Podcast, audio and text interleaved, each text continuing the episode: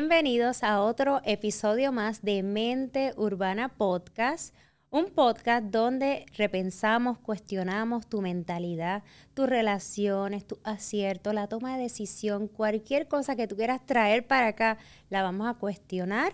Cualquier cosa que nos quieras enviar va a ser aceptada en este espacio.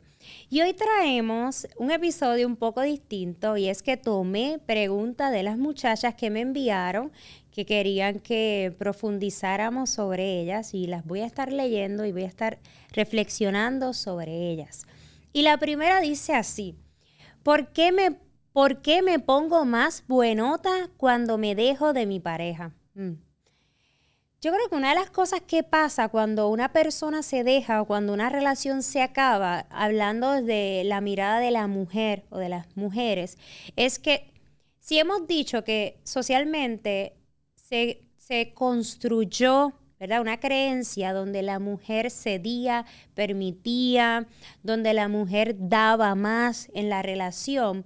Entonces, si partimos desde aquí y una mujer está dando, está, está haciendo, está asumiendo muchos roles y está queriendo sostener y mantener, ¿qué pasa cuando esa persona termina esa relación? Pues de repente tiene más tiempo para sí.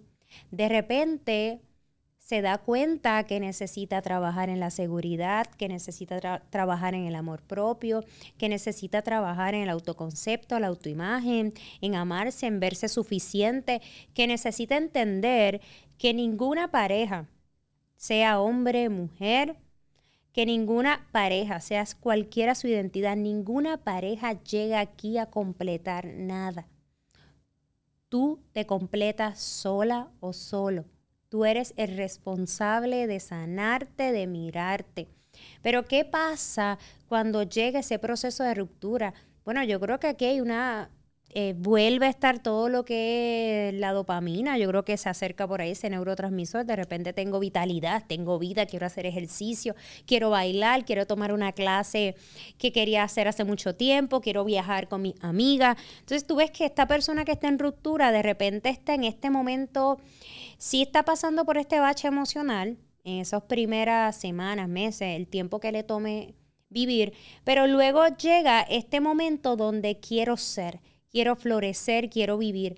Y por eso muchas personas piensan que de repente las relaciones te descuidas y luego estás más pendiente a ti. Esto no pasa únicamente con mujeres, con hombres también puede pasar y pasa. Pero sí, desde la mirada de una chica que no la envía, definitivamente cuando eh, una mujer termina una relación o se deja o la pareja termina la relación y está en su proceso de recuperación, tú la vas a ver más libre, más atrevida a la vida, más lanzada a cumplir metas, sueños, se puede arreglar más a nivel de a nivel físico, a lo mejor está más pendiente a su a su cuerpo, pero más desde el amor, desde esa, esa, ese cuidado, porque siente que tiene el tiempo. ¿Qué es importante aquí? No creer que solamente tienes que tener ese tiempo cuando estás en soltería o cuando terminas una relación. ¿Por qué no empiezas a crear ese momento para ti por ti? ¿Por qué no empiezas a ver que es necesario que las mujeres se miren también desde sus necesidades y que no intenten cubrirlas de otros sin haber trabajado las propias. La próxima pregunta que llena, que llega, ¿mi pareja puede llenar mis vacíos? Definitivamente no. Tu pareja y nadie en el mundo puede llenar tus vacíos, porque los vacíos son procesos de necesidad internos, son carencias internas que se llevan a través del tiempo. Así que no existe pareja, no existe amigo, no existe nadie que los pueda llenar. Es un trabajo individual el sanarlos, el manejarlos, el, poder identificarlos.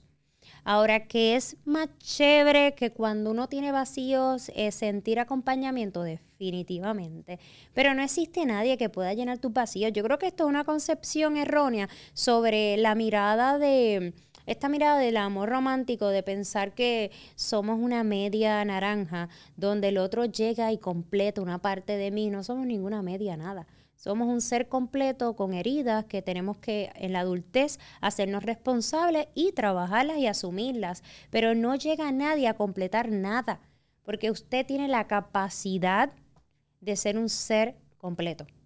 Usted puede ser un ser completo aún teniendo áreas en pedazos y no necesita que llegue un otro a salvarlo, a maternarlo, a, a paternarla. No necesita eso.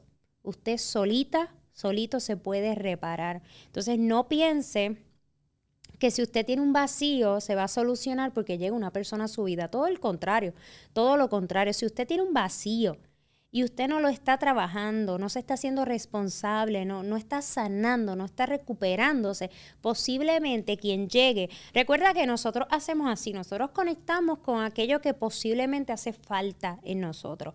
Así que sí es cierto que puede encontrar una persona con la que coincide y de repente esa persona, a lo mejor de forma inconsciente, usted se está dando cuenta que está llenando unos vacíos, porque es lo que siente usted supuestamente porque de alguna manera le funciona algo de lo que le da esa persona. Si de repente usted necesitaba amor porque no le proveyeron amor y usted encuentra a esta persona que de repente le da un amor que usted no vio, usted posiblemente va a idealizar esto más porque había una necesidad en usted. En la medida que usted entiende que lo que usted careció no lo va a completar esta persona, sin embargo, esta persona puede acompañarle en el camino, va a ser importante porque no se va a mover desde la necesidad, sino se va a mover desde la libertad. Y el amor de pareja siempre o cualquier tipo de amor siempre debe estar construido desde la libertad, no la necesidad. Otra de las preguntas, esto fue, bueno, esto fue un, bien, nos enviaron algo más larguito. Dice, me siento mal porque tengo 37 años y aún no tengo mi casa propia, no tengo hijos, estoy en una relación con una persona que a veces no me hace sentir segura. Ok. La sociedad nos enseñó que según la edad, según la etapa de la vida en la cual estamos o cruzamos, eh, se supone o se espera algunas, que algunas cosas estén pasando o ya hayan pasado. Por ejemplo, se nos educó que a cierta edad tal vez uno tiene que estar en matrimonio, con pareja o casado, casada, que a cierta edad hay que tener hijos. Se nos enseñó que una persona de éxito tiene una casa, tiene un carro.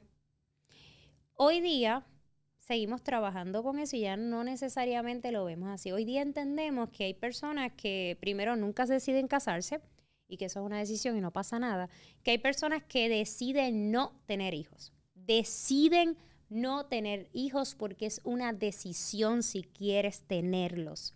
Antes se pensaba que como no se daba la opción de decidir, se pensaba que a cierta edad tenías que cumplir con eso.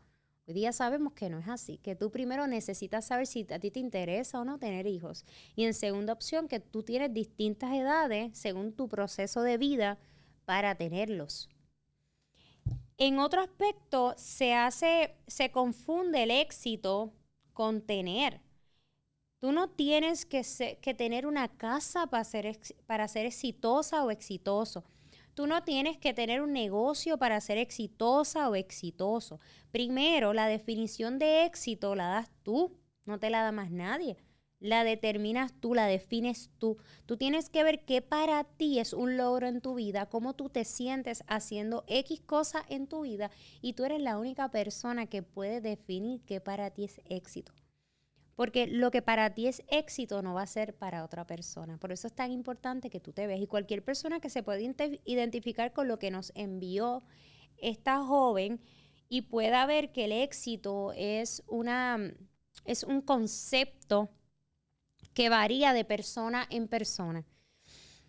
Otra de las cosas que dijo es que está en una relación con una persona que a veces no la hace sentir segura. Okay. Quiero adentrarme ahí, a ese tema.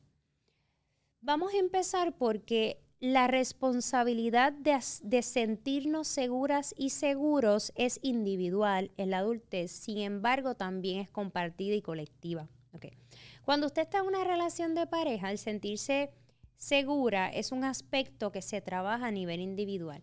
Pero cuando uno está en pareja, también la relación de pareja, el sistema, construye un espacio de comodidad y de seguridad, donde hay estabilidad.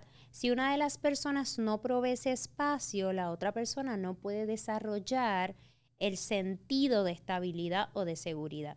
Así que cuando usted está en una relación que no es segura, usted está en una relación que es tan valiente. Y cuando usted está en una relación que tambalea, usted no se va a sentir bien ni cómoda o cómodo de estar ahí. Y no va a sentir que se, que se camina en una dirección. O sea, que hay evolución. Va a sentir que hay estancamiento. Y cuando usted está en una relación de pareja y usted siente estancamiento, esa relación le está diciendo que no está caminando para ningún lado. Esa relación le está diciendo que está muriendo, que murió.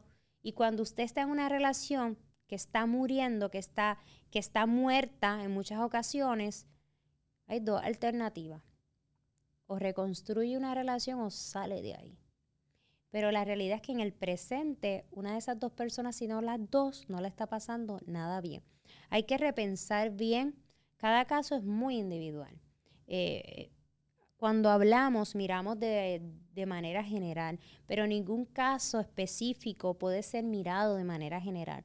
En este caso, que esta joven nos mandó una parte de su historia, mi recomendación siempre es llega a terapia, trabaja las necesidades, trabaja en ti, mira a ver qué tú quieres, qué necesitas, qué te hace falta, cuáles son tus necesidades, pero abórdala desde un espacio seguro con un profesional que te ayude, que te guíe a mirar qué es lo que estás necesitando tú. Y para cualquier persona que nos está escuchando y está a lo mejor en una disyuntiva, en una relación donde está repensando, mira, las cosas aquí como que, como que siguen iguales, como que no cambian, como que no veo cambio Mira bien, reflexiona sobre qué es lo que tú quieres en tu vida. Recuerda que a veces comenzamos algo, pero eso cambia. Y si cambió y usted no le gusta cómo cambió, usted tiene derecho a decir, no me gusta, no me agrada, no me hace bien. Necesito trabajar para cambiar esto o necesito irme, aprender a irme. No es fácil construir relaciones, lo hemos dicho, pero es bien importante mirar siempre ¿Dónde estás parada? Y por última, la última pregunta que nos llega. ¿Por qué mi versión se vuelve mejor al yo dejarme? El tema de los ex. Miren, ¿se vuelve mejor o no se vuelve mejor? Vuelvo y creo que tiene que ver con los procesos de vida, con, el proceso de sanación, con el proceso de mirarse, de darse la oportunidad de trabajarse. No se trata de qué versión es mejor que otra. Yo creo que todas las versiones de nosotros son importantes porque todas tienen una herramienta y nos ayuda en algún momento. Hay versiones de nosotros que no contaban con algunas estrategias, que no contaban con unos recursos, que luego en el camino con lo que se vivió se aprendió o se reaprendió y ya se tienen. Y hoy, hoy en esta nueva versión, sí puedes manejar esas nuevas necesidades o demandas en tu vida de una forma distinta. Que yo sí invito a cada una de las personas que abrace cada una de las versiones, que las acepte. No las pongas a competir, no te quejes, sobre todo no juzgues a tus versiones, porque cada una de ellas hizo un trabajo en tu vida. Alégrate y celebra la que tienes hoy. Entiende que luego de una ruptura definitivamente llega una nueva versión en tu vida y qué bueno. Ábrele las puertas, ábrele los brazos, déjala entrar, déjala hacer esa versión, celébrala. A veces nos preguntamos tantas cosas que lo que hace es detenernos. Muévete desde esa pregunta, ese cuestionamiento que te lleva a moverte, no que te lleva a detenerte. Si tú estás viviendo una ruptura, que hubo dos preguntas que se repitieron como en torno a esa línea, si tú estás viviendo una ruptura, es el mejor momento para dedicarte tiempo. Es el mejor momento para sanarte. Y no solamente sanarlo de esta relación, aprovecha y sana todo, todo lo que tengas que sanar, todo lo que esté en el paquete. Vive mirando quién eres, trabaja en reforzar lo que necesites reforzar. Entiende que hay momentos en la vida que llegan a enseñarnos algo. Mira a ver qué la vida te está enseñando y qué te está mostrando. Gracias por estar, por ser. Será hasta la próxima. Gracias por siempre estar conectados a Mente Urbana Podcast. Y le damos las gracias a La Meca por este espacio maravilloso, a OCR Medical Wellness y a nuestra clínica de terapias de pareja, de familia, para los niños, para los adolescentes y para los adultos a nivel individual. La consigues como holística en las redes sociales. Gracias como siempre y sabes que si esto, esto te resuena, tú puedes regresar aquí una y otra vez y no olvides enviarme tus preguntas, tus historias a través de las redes sociales o del email de Mente Urbana Podcast. Gracias una vez más, será hasta la próxima.